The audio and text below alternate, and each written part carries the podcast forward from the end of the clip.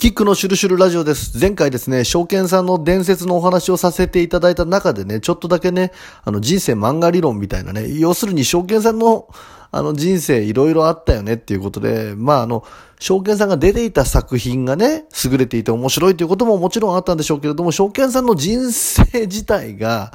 まあ、まるでドラマ、漫画のようなね、ものであったということで、そちらを追いかけてね、本人は大変だったと思うんですけれども、なんか遠巻きにね、見てる人はね、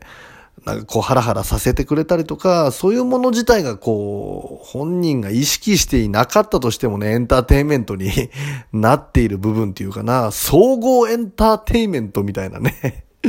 部分がね、あったなっていうね。まあ、初見さんだけに関わらず、ちょっとこうハラハラしてしまうようなとかね、自分の人生の中にドラマがたくさんある人って面白いなっていうふうに思うんですけれどもね、あの、人生漫画理論っていうような言い方したんですけれどもね、漫画って我々ね、3次元にいる人間が書いてますよね。2次元の世界に落とし込んでますよね。で、まあ作品においてね、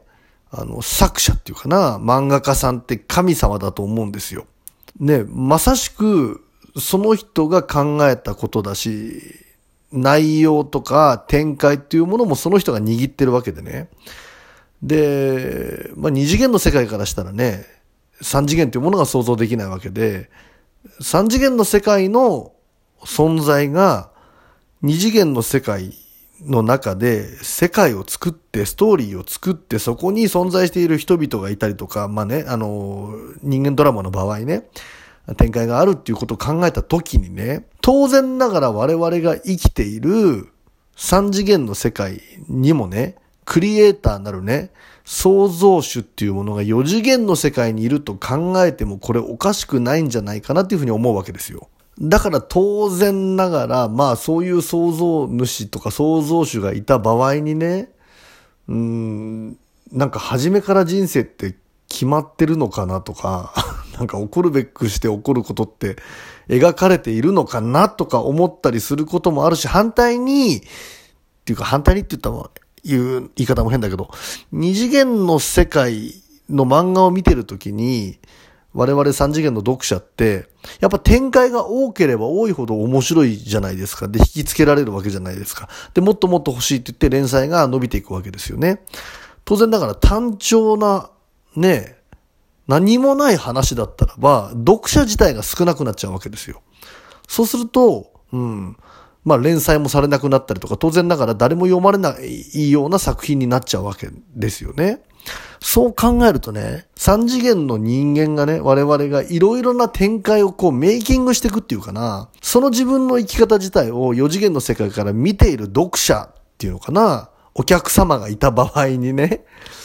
結構こう、その時その時で、やっぱり自分から何か物事を起こしていくとか、メイキングするとかね、ちょっとこう自分でね、マンネリを感じる場合だとか、こう何かを打破しなければいけない時とか、うん、自分の人生自体にいろいろなこうメイキングをしていく人ってね、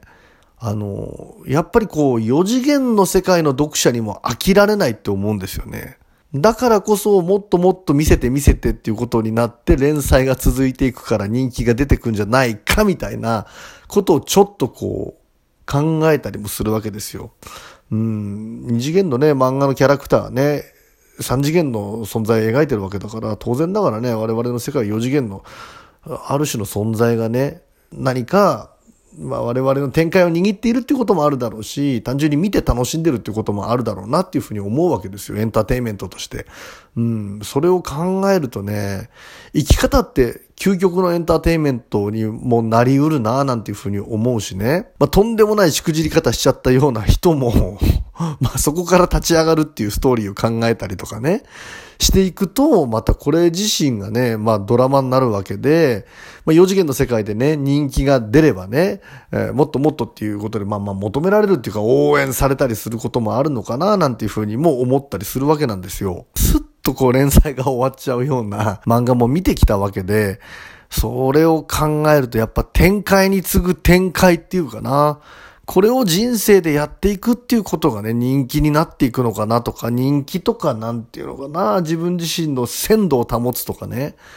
いうことになるんじゃないかな。だからそういう視点で自分の人生というものを少し考えてみたり、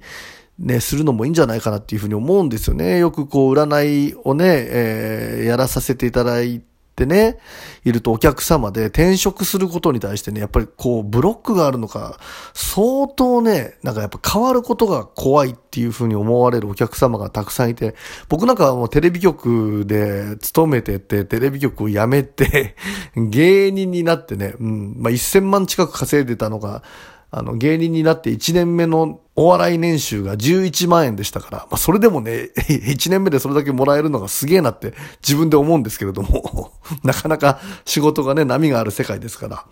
僕はこういろいろちょこちょこね、それで、まあ、ムエタイの芸人だなんつって3年目にエンタの神様でデビューしたんだけれども、その後に仕事が失速して、で、今度ね、サイキック芸人みたいな、まあ、きっかけね、以前にもこの番組で話してますけれども、あって、またキャラクターを変えるっていうか生き方を変えるみたいなね。なんかね、こんな俺みたいな本当にもんですけれども、完全に終わることなく、変な形でね、いろいろな展開が起きてきてるってこと自体が、なんかね、自分で、ね、ことを起こそうとして、うん、まあ今思えばそれも偶然の必然だったのかもしれないけども、本人の中ではちょっと動いてみようとか、違うことを挑戦してみようとか、飛び込んでみようとか、いうことでね、いろいろ動いたとか、うん、あちこちに行ったっていうこと自体が、一つね、なんかこう、四次元の読者が、なんか楽しんでくれていて、まだ連載がギリで続いてるのかななんていうふうに思ったりすることもあるんですよね。それこそね、キャラ編って全然いいんだなっていうふうに思わせてくれたのがね、長渕剛さんなんですよ。昔ね、綺麗な声で純恋歌を歌われていた歌手が、あの流れの中でね、乾杯みたいな、硬派な歌を歌った後に今度ちょっとこう、トンボとかね、シャボン玉でヤクザっぽいような役柄を演じていったりして、その後ガンジスっていう作品でね、あの精神世界に入っていくんですよ。剛がなんかガンジス川に行ったらしいみたいな。ガンジス川でこう沐浴したらしいみたいな。うん。その中で表には出てないけれども腹も壊したらしいみたいな。いや、わかんないですよ。そういうことを好きな人は語るじゃないですか。ね。で、新世界に入っていくのかなと思ったら今度長渕さん体鍛え始めて、すげえマッチョになってなんか60でバリバリトレーニングしてるとかって見ていくと、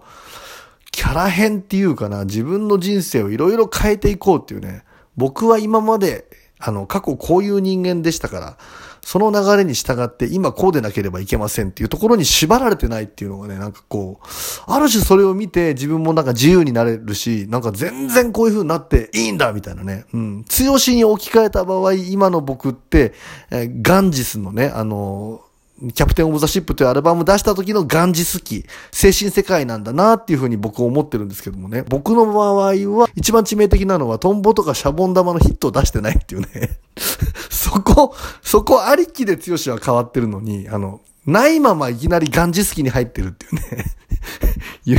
ところがダメなところではあるんですけれどもね、考えたりするんですよね。そういうことね。だから人生ね、本当にあの、まあ、を想像以上に今辛い思いされてる方がね、これ聞いてるかもしれないし、なんか昨日までと違うね、あの、展開が人生に出てくる人もいるしね、